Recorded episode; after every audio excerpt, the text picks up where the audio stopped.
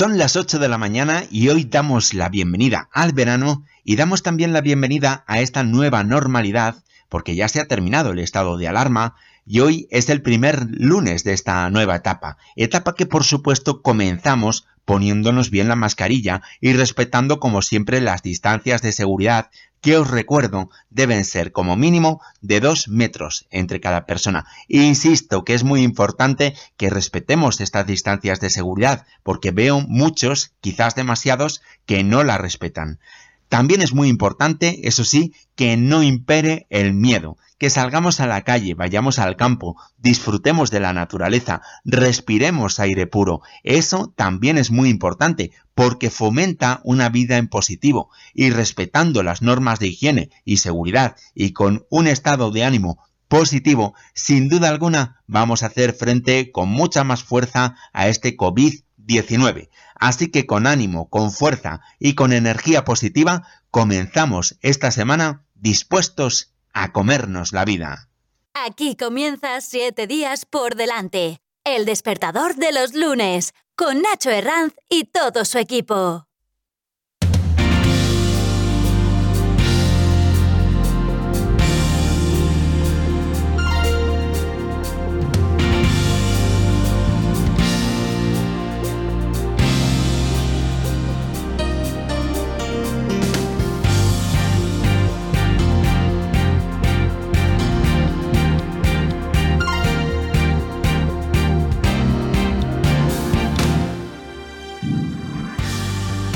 Comenzamos este primer lunes del verano con un calor asfixiante en algunas zonas de España, ya que estaremos rayando los 40 grados, por ejemplo, en la localidad de Palma del Río, en la provincia de Córdoba. Se alcanzarán también los 38 grados este mediodía en la capital cordobesa y en Sevilla. Ahora mismo la temperatura más baja de España se está registrando en Burgos con 11 grados. Le siguen Molina de Aragón en Guadalajara con 12 grados y Villablino en León con 13 grados. Durante el día de hoy los cielos despejados y el calor van a ser los protagonistas en toda la península ibérica y parece que va a ser así durante toda la semana. Las lluvias, eso sí, quizás hagan acto de presencia el viernes en el norte peninsular.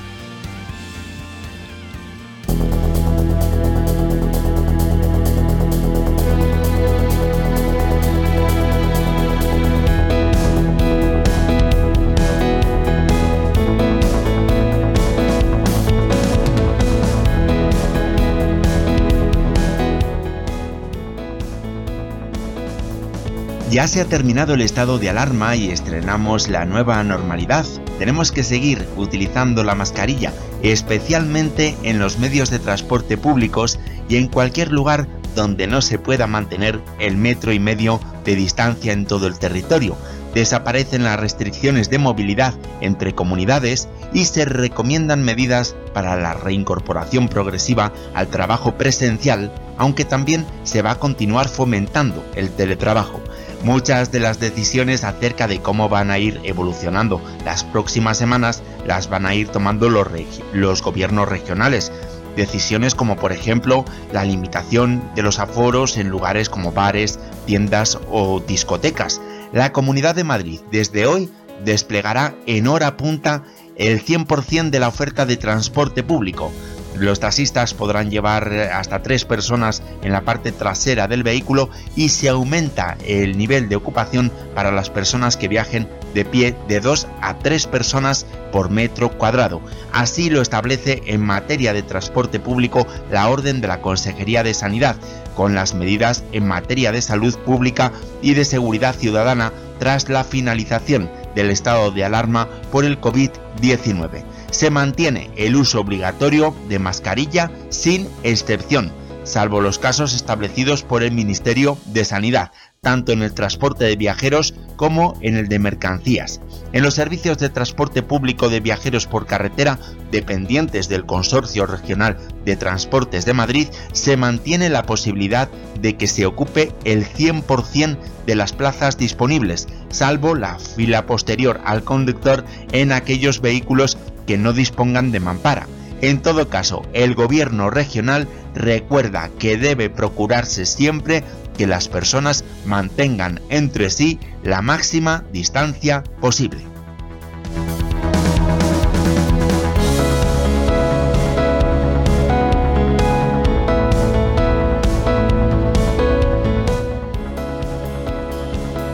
En la redacción de nuestro programa, Ángel Jiménez, Sara Navalpotro, Isabel Galvez, Leopoldo Fuentes Muñoz y Loreto Santamaría. En la edición, la producción y al micrófono, quien te habla en este momento, Nacho Herranz.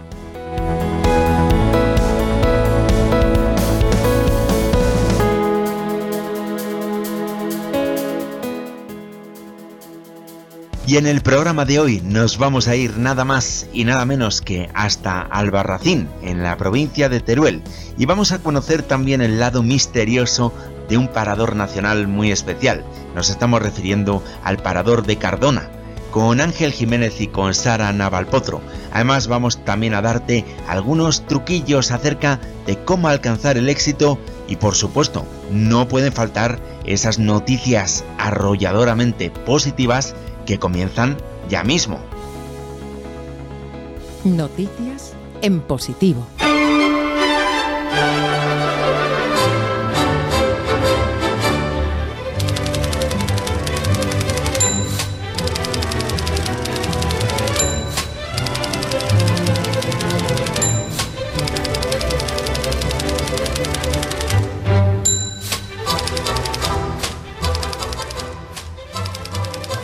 Aquí comenzamos nuestra revista de prensa en positivo y precisamente lo hacemos con la página web en positivo.com y con dos noticias que hacen referencia a dos localidades europeas que son un ejemplo en estos tiempos de coronavirus. Nos estamos refiriendo a una pequeña ciudad alemana y a un pueblo italiano afectado por la despoblación.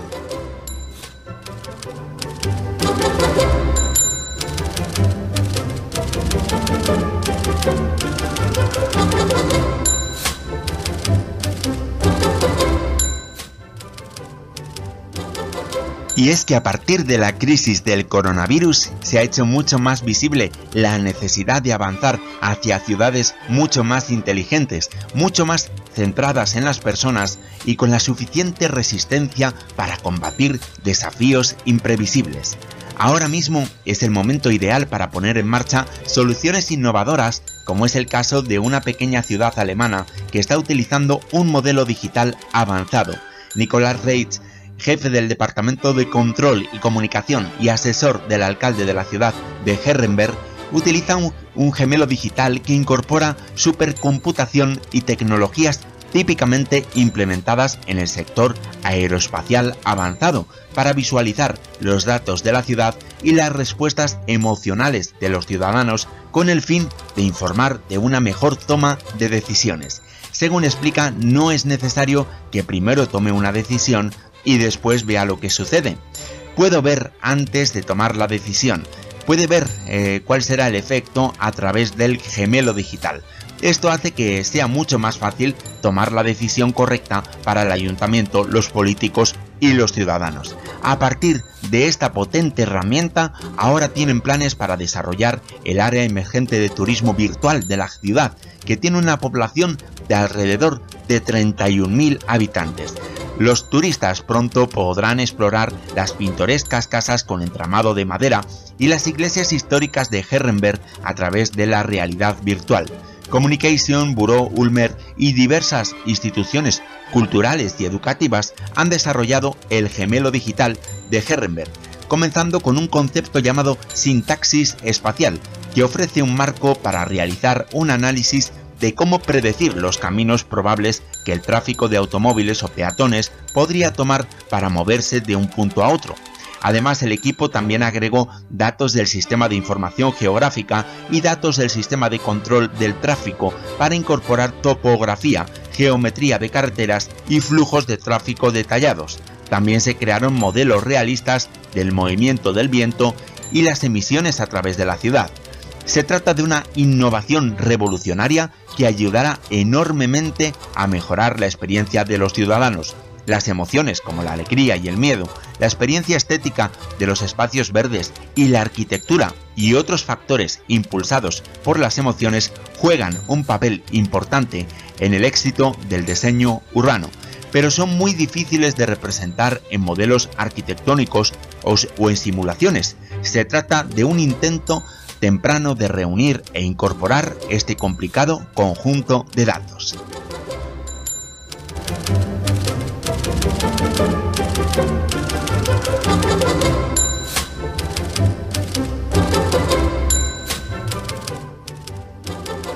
Desde hace décadas viene produciéndose un proceso de éxodo rural hacia las ciudades que deriva en un problema muy serio de despoblación con las consecuencias que esto implica.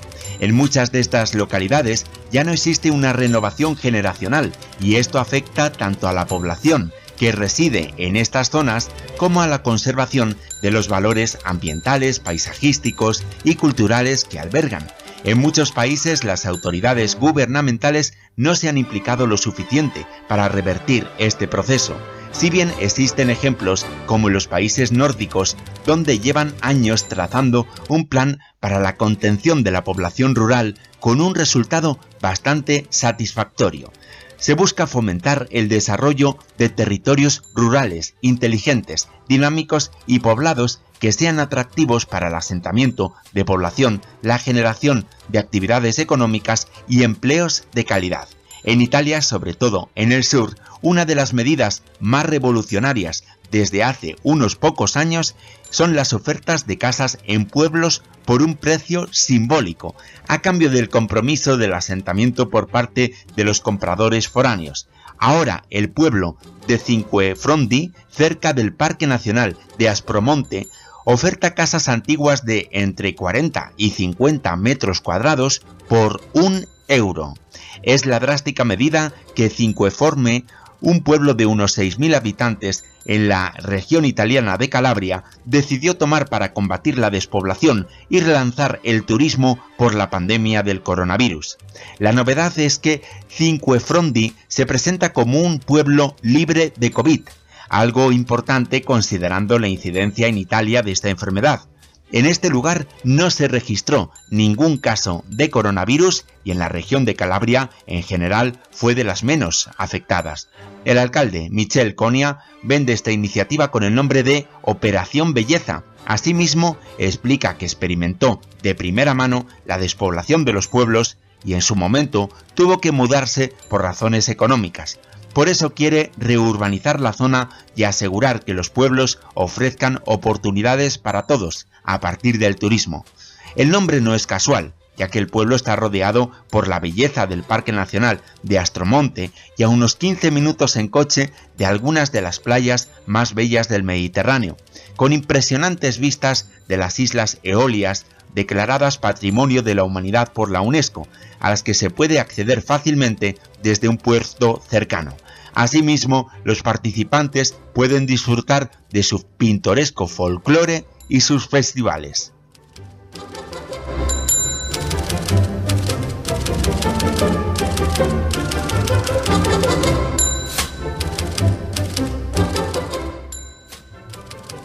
Nos vamos ahora a las páginas del diario generalista abc.es.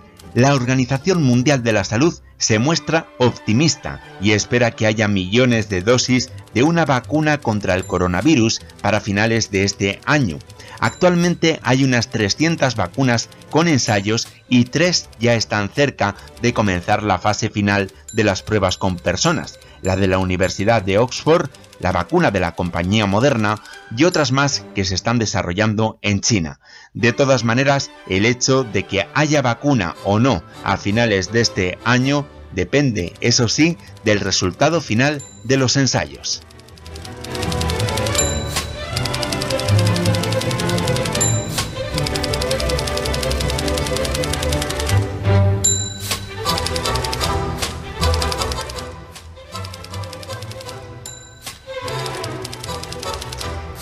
Y nos vamos ahora a las páginas de 65ymas.com. La Comisión Europea ha lanzado una campaña en redes sociales para promover el turismo de naturaleza y cultural este verano y fomentar de esta manera iniciativas cerca de casa, asumiendo que la temporada vacacional se verá trastocada por la incidencia del coronavirus. La campaña tiene el foco puesto en redescubrir tesoros culturales y naturales en Europa, promoviendo una actividad turística de cercanía.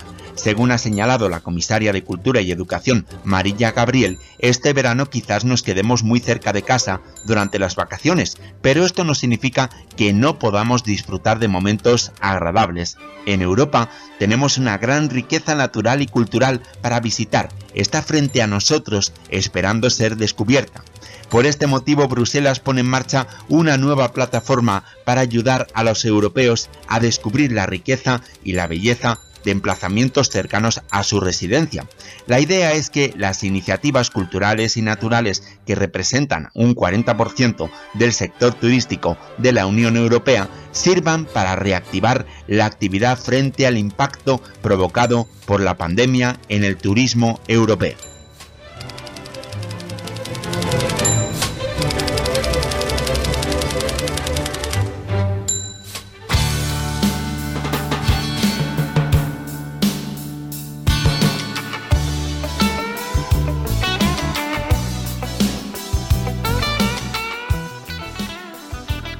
Y en unos minutos vamos a daros algunos consejillos acerca de cómo podemos llegar al éxito, cómo podemos alcanzar nuestros objetivos y cómo muy a menudo tenemos que fracasar para llegar a conseguirlo.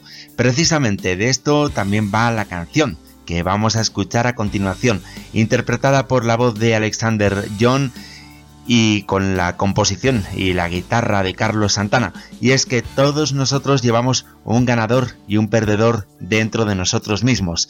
Cuando estamos a punto de llegar a las 8 y cuarto de la mañana, os dejamos unos minutos con la buena música de Santana.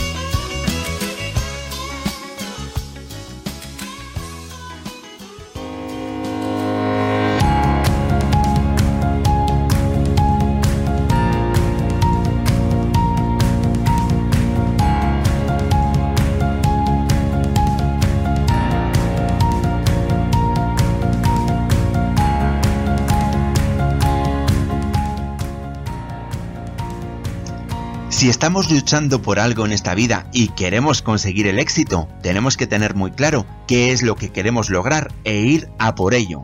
Ir a por ello y si es posible dejar el mundo mejor de como nos lo hemos encontrado. Muchos te dirán sí, pero para conseguir ese objetivo, ese éxito, a veces tienes que sufrir mucho. Pues tengo una noticia para ti, una noticia que no sé si será buena o mala, pero el caso es que frecuentemente sufrimos porque somos resistentes a los cambios y a menudo esto nos indica que debemos cambiar en algo. Cambiamos y todo cambia. Pero sin duda todo cambio implica un gran esfuerzo. Pero ojo, porque la ley del mínimo esfuerzo conduce a la mínima felicidad. Sin esfuerzo no hay éxito. Y siempre nos han enseñado que el esfuerzo tiene que ser algo aburrido, tenemos que sufrir, pero también puede ser algo gratificante. No hay éxito sin esfuerzo y no hay felicidad sin éxito. Muchas veces apostamos mucho emocionalmente en cosas que no son importantes para nosotros o que están fuera de nuestra área de influencia. Por ejemplo, podríamos acalorarnos mucho en un debate político en una red social y encima terminar cabreados.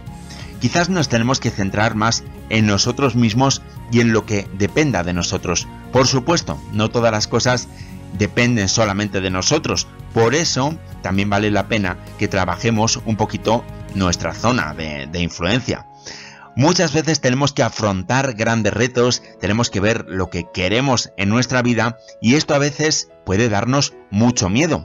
A veces estamos tan alejados de lo que queremos conseguir en la realidad que cuando tenemos que enfrentarnos a ese objetivo, le tenemos mucho miedo y quizás a veces tengamos tanto miedo que lo dejamos a un lado.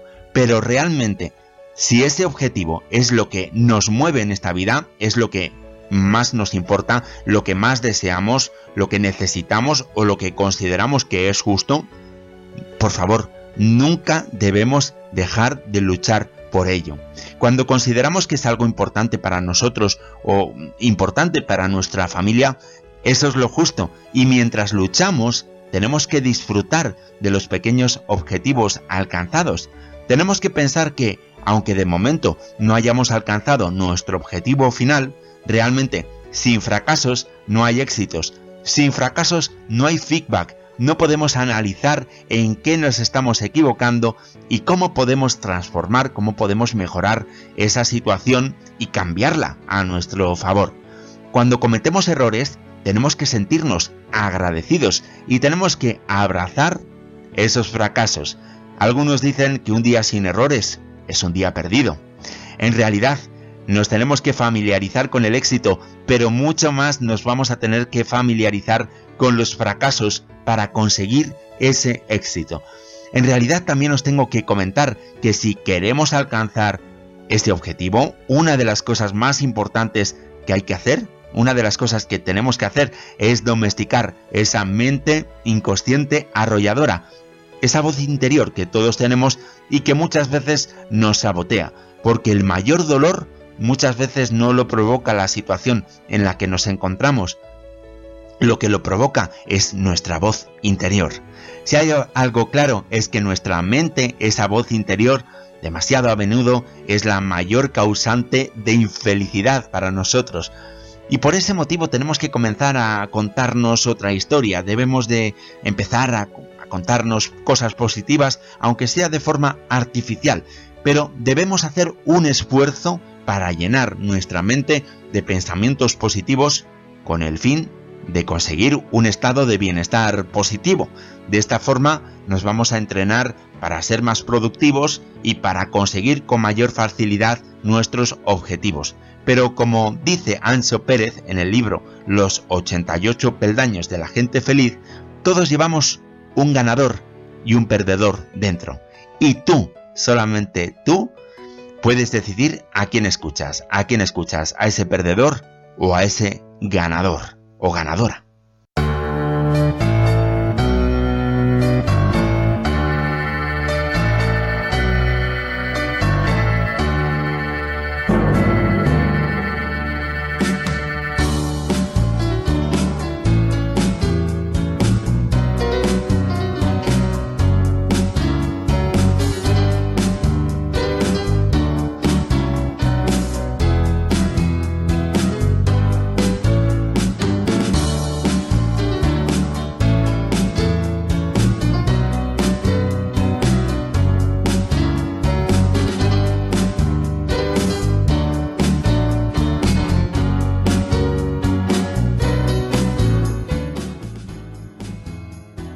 Y justo en este momento, cuando son las 8 y 25 minutos de la mañana, y aunque sea lunes, vamos a comenzar a viajar. Y hoy nos vamos a ir a dos localidades con mucha, mucha historia. Con historia que se remonta en los dos casos a la Edad Media. Y son dos de los pueblos más bonitos de España. Estamos hablando de Albarracín, en la provincia de Teruel, y de Cardona, en Barcelona. Pero Cardona se lo vamos a dejar a nuestros compañeros del misterio, nuestros compañeros Ángel Jiménez y Sara Navalpotro, ya que tiene un parador muy muy especial donde ocurren algunas cosas un poquito raras. De momento, si os parece, nos vamos a quedar en Albarracín, vamos a conocer sus murallas.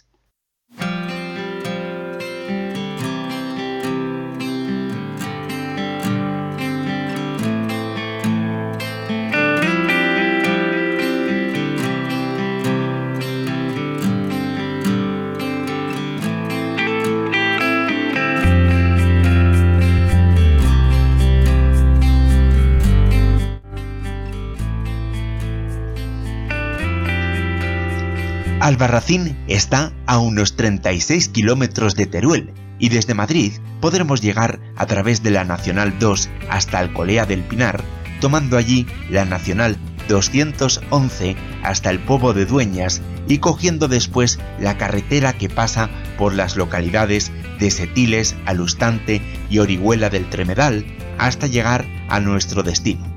El paisaje ya presagia cuál será la bravura y el espesor del bosque de la Sierra de Albarracín. El árbol más frecuente por todos estos parajes es la sabina, un árbol que puede llegar a ser milenario.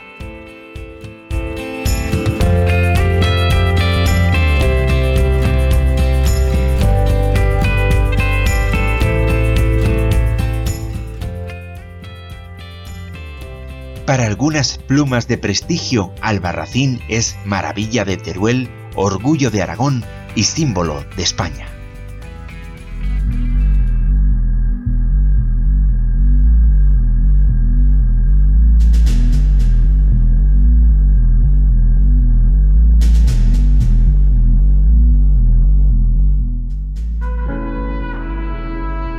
Se trata de un pequeño pueblo amurallado de poco más de mil habitantes. Parece que su historia comenzó con la invasión musulmana, como sugiere quizás el imponente cinto que culmina en el castillo del Andador, y en efecto, a partir del siglo XI abundan las noticias históricas, pero escasean las que se refieren a la época prearábica.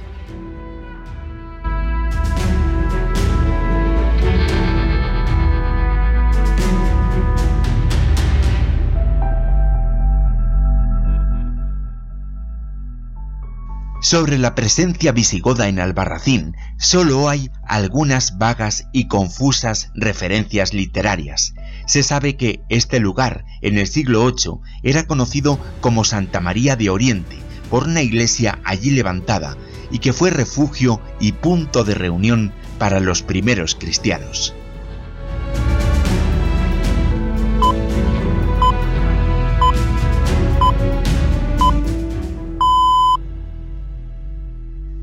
Los romanos, según se ha podido comprobar por lápidas e inscripciones que han salido a la luz en la propia Albarracín y en Calomarde, tuvieron aquí una necrópolis, aunque la obra romana más importante de la comarca y que prueba de forma fehaciente una presencia en la zona es el acueducto excavado en la roca y destinado a transportar las aguas del río hasta la vecina localidad de Cella.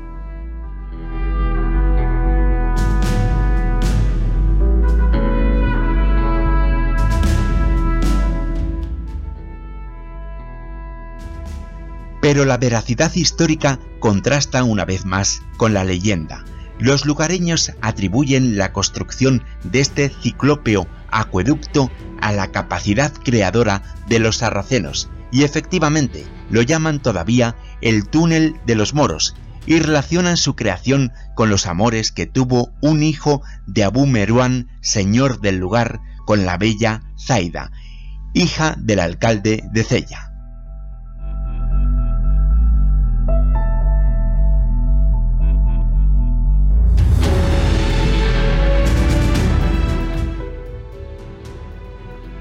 Otra prueba de la presencia romana en esta sierra es la existencia de un puente llamado de Rodilla, sobre el cual se cree cruzaba la vía romana que unía Emérita y César Augusta.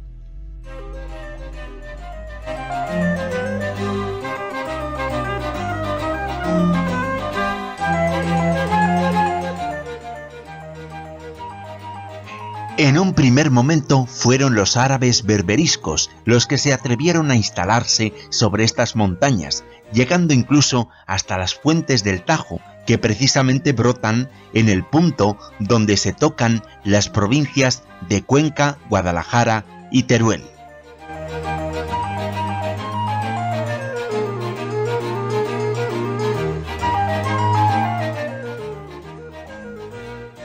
En el núcleo habitado se aposentó la familia de los Beni Racín, súbditos fieles del califa de Córdoba que acabarán cediendo su gentilicio a la ciudadela de Albarracín. Con el paso de los años, los Beni Racín deciden transformar el territorio en un reino taifa independiente.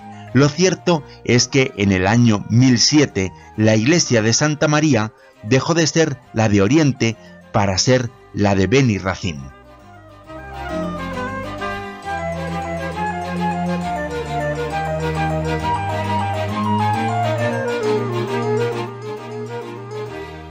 Judain ben Racine, primer rey taifa de Albarracín, no pierde tiempo y comienza a construir su pequeño estado. De esta magnífica etapa histórica se conservan dos importantes testimonios, la torre del andador y el castillo.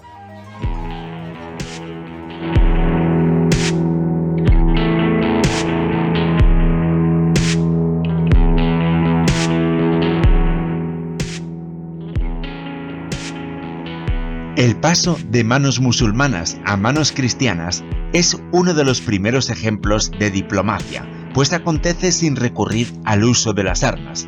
El rey moro de Murcia cede Albarracín al reino de Navarra, y don Pedro Ruiz de Azagra se convirtió en el primer señor de Albarracín. En aquel momento, el señorío de Albarracín conservó hábilmente su independencia de los reinos más poderosos de aquellos tiempos, Castilla y Aragón. Finalmente, Pedro III de Aragón conquistó este señorío en 1285.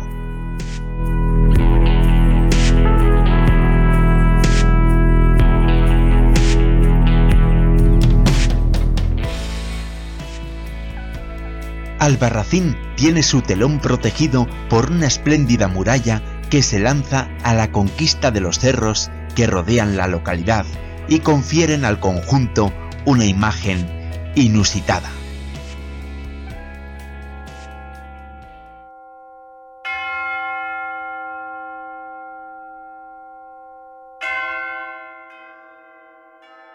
Sobre el fondo siempre presente de las murallas se proyecta el campanario de la iglesia de Santiago. Aunque el templo ya aparece citado en 1247, su estructura actual se inició a comienzos del siglo XVII.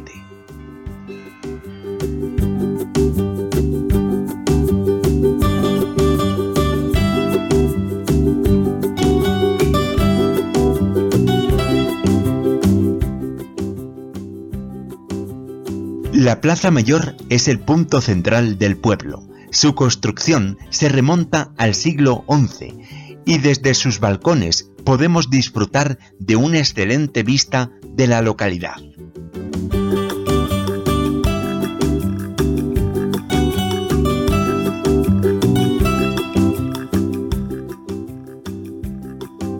En la calle de la Catedral también podremos encontrar algunas de las mejores vistas de la localidad y nos toparemos con algunos de los edificios más emblemáticos de este poblado medieval, como la Casa de los Monterde, el Palacio Episcopal y la propia Catedral.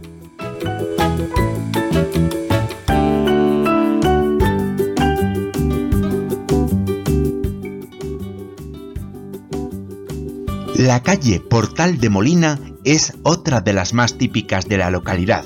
Aquí se encuentra el portal de Molina, lugar desde donde partía el camino hacia la ciudad de Molina de Aragón y también otro de los edificios más característicos de Albarracín, la Casa de la Julianeta, desafiando totalmente la ley de la gravedad sin apenas una línea vertical en su estructura.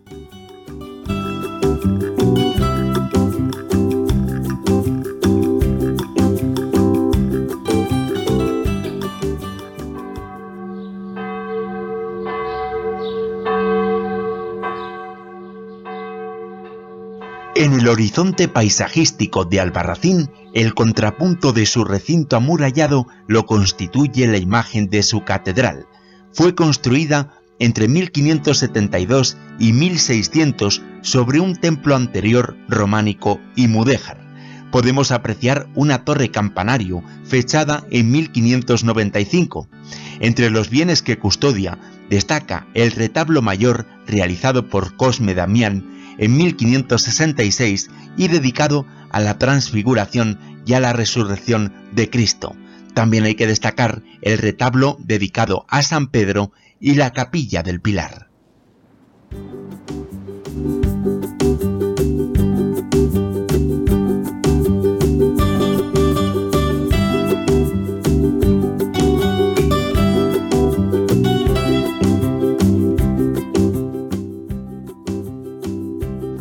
Viajar al Barracín es viajar al medievo. Es monumento nacional desde 1961 y se encuentra propuesta por la UNESCO para ser declarada Patrimonio de la Humanidad por la belleza e importancia de su patrimonio histórico.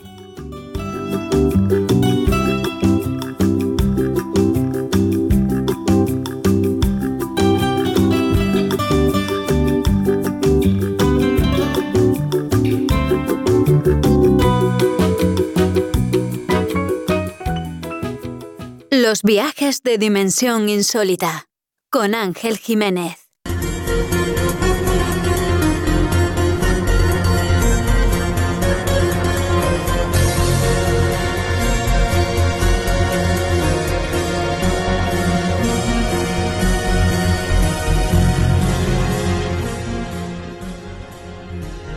Y este momento lo reservamos en 7 días por delante a los viajes con misterio somos el único programa de la radio matinal de España que te ofrece contenidos de misterio a estas horas. Desde Albarracín nos vamos ahora mismo hasta Cataluña, hasta Cardona, dos localidades, Albarracín y Cardona, con un origen medieval y que pertenecieron las dos durante muchos siglos al reino de Aragón. En Cardona también hay muchas cosas que ver, hay iglesias, colegiatas y también hay un castillo que en la actualidad es parador nacional donde ocurren algunas cosas extrañas que nos van a contar a continuación nuestros compañeros de Dimensión Insólita, Ángel Jiménez y Sara Navalpotro. Adelante, compañeros.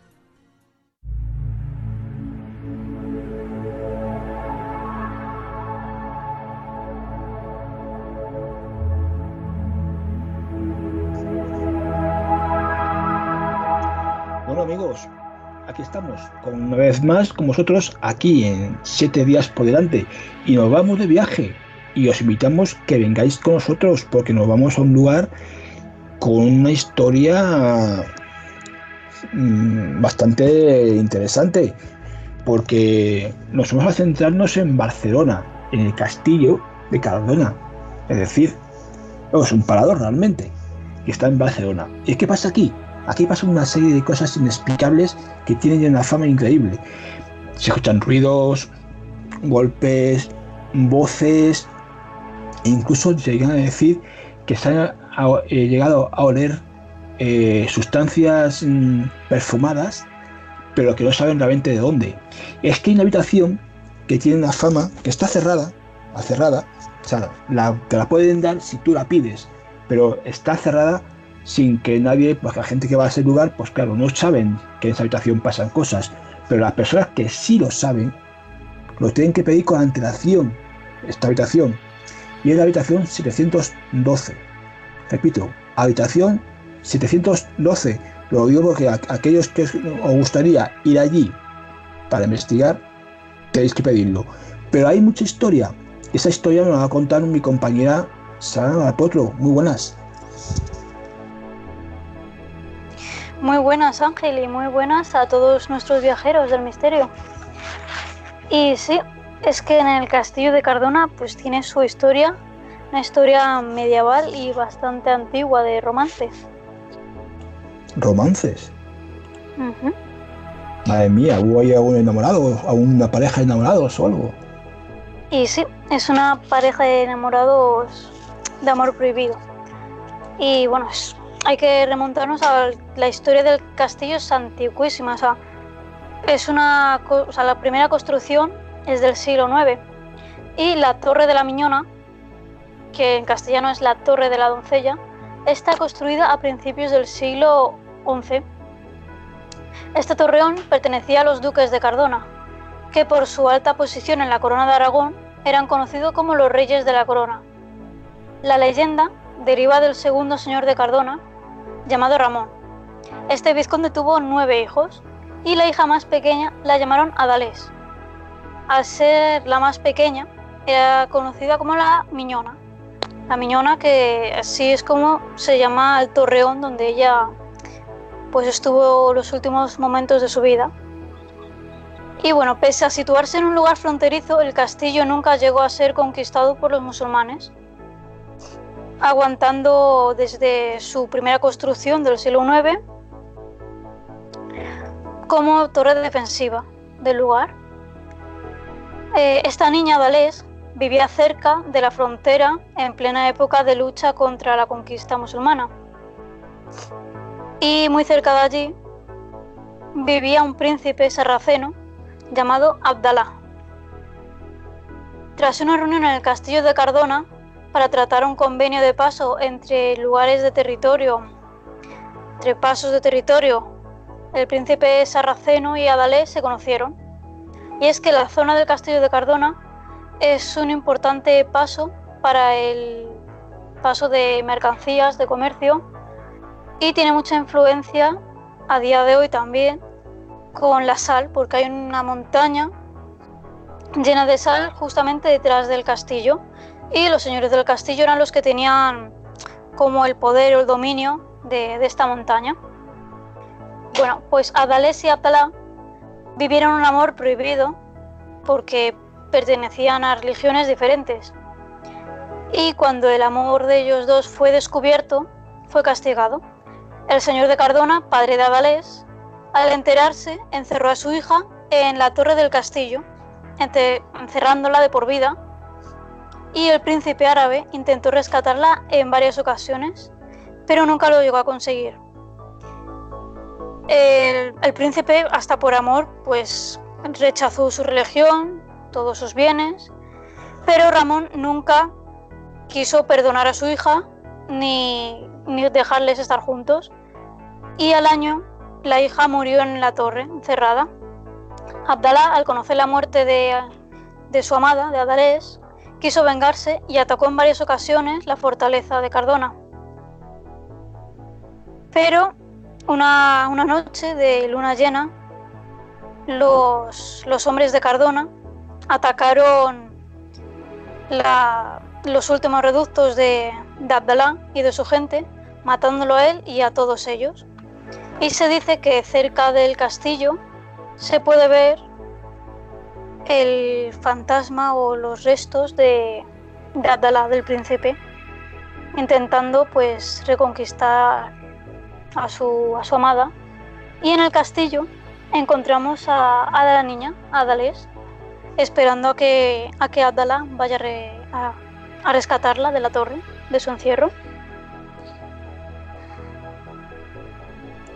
Interesante esa historia, Sara y además que no me extrañaría que, porque por visto los, los obreros que intentaron, son, que hicieron la, reconstrucción y la rehabilitación de, del parador, eh, muchos de ellos manifestaron haber sido, sido testigos, pero especialmente de psicofonías que habían escuchado, y psicofonías muy atronadoras, Sara, y fenómenos de telequinesis, es decir, movimiento de objetos esto más bien parece ser más que un, un lugar encantado, es un lugar con fenómenos poltergeist, porque la pinta que tiene es de esto. Y parece ser que les dejaron atónitos un poquito a los, un poco bastante a, los obreros, ¿no? A ver tales fenómenos. No me extrañaría nada, porque es que realmente el, lugar, yo, no, yo lo he visto de lejos, no he estado allí, realmente he pasado por allí cerca y os puedo asegurar que incluso desde lejos ese castillo, ese parador impone, impone bastante. Imaginaos, deciros que está en la misma capital, en la misma ciudad de Barcelona, no en Gerona, sino en Barcelona, en la ciudad condal. Ahí está, este, creo que está ahí en Barcelona, ¿no, Sara? No, no está en Barcelona capital, está, la, está a las afueras, más. Ah, es como si estuviera justamente en el medio de Cataluña y se utilizó como puesto fronterizo, pues entre, porque desde allí al ser un sitio tan elevado, pues se podía manejar muy bien el control de, de los lugares más cercanos. Pero no, no es mm, justamente la capital. Y bueno, sí, mucha gente puede ser que conozca la sombra de este castillo porque es donde se grabó Campanadas a Medianoche en 1975. Es una película de ah, Orson Welles. Entonces puede ser que la gente recuerde la figura de este castillo por esta película. Es curioso, Sara, porque es que las, las mujeres de la limpieza, las primeras que fueron allá a limpiar en el parador, eh, claro, ellos tenían llaves de muchas habitaciones para limpiar las, habitaciones de los, de los, clientes, ¿no? Y fueron a llegar aquí a las 712 y, la llave que, que, abría no se podía abrir la puerta. O sea, había algo que impedía que abriera la puerta. Entonces creían que había alguien dentro de la habitación. Y entonces llamaron a la puerta.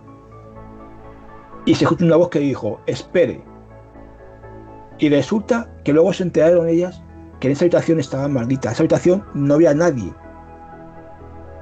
Sin embargo, la voz procedía de su interior y diciendo que espere, como si alguien hubiese, hubiese alguien dentro. Y no había nadie en la habitación. O sea, imaginaros.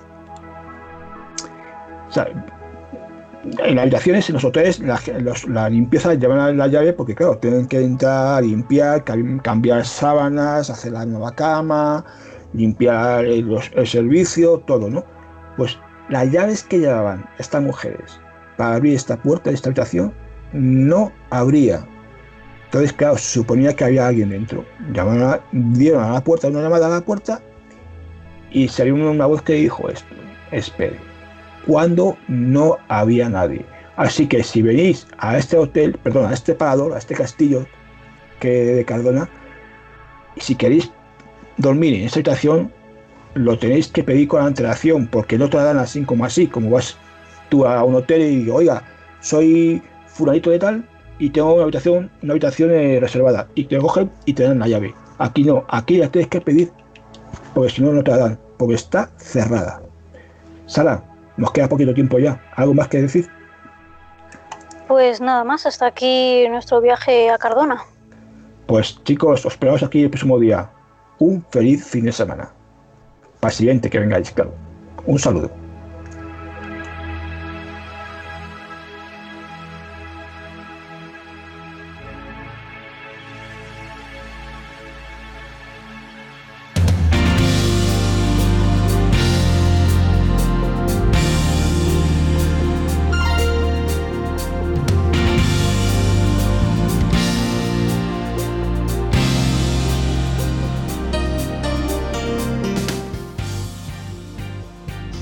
Pues impresionantes y espeluznantes historias que nos han contado nuestros compañeros del misterio Ángel Jiménez y Sara Navalpotro. Gracias a ellos hemos viajado hasta Cardona, hemos conocido ese parador nacional y sus misterios, nos hemos ido también hasta Albarracín y hemos conocido la historia de esta pequeña y preciosa localidad de Teruel. Hemos tenido también un hueco para el desarrollo personal y hemos hablado de conseguir objetivos, de alcanzar el éxito y por supuesto te hemos contado las noticias más positivas de la semana.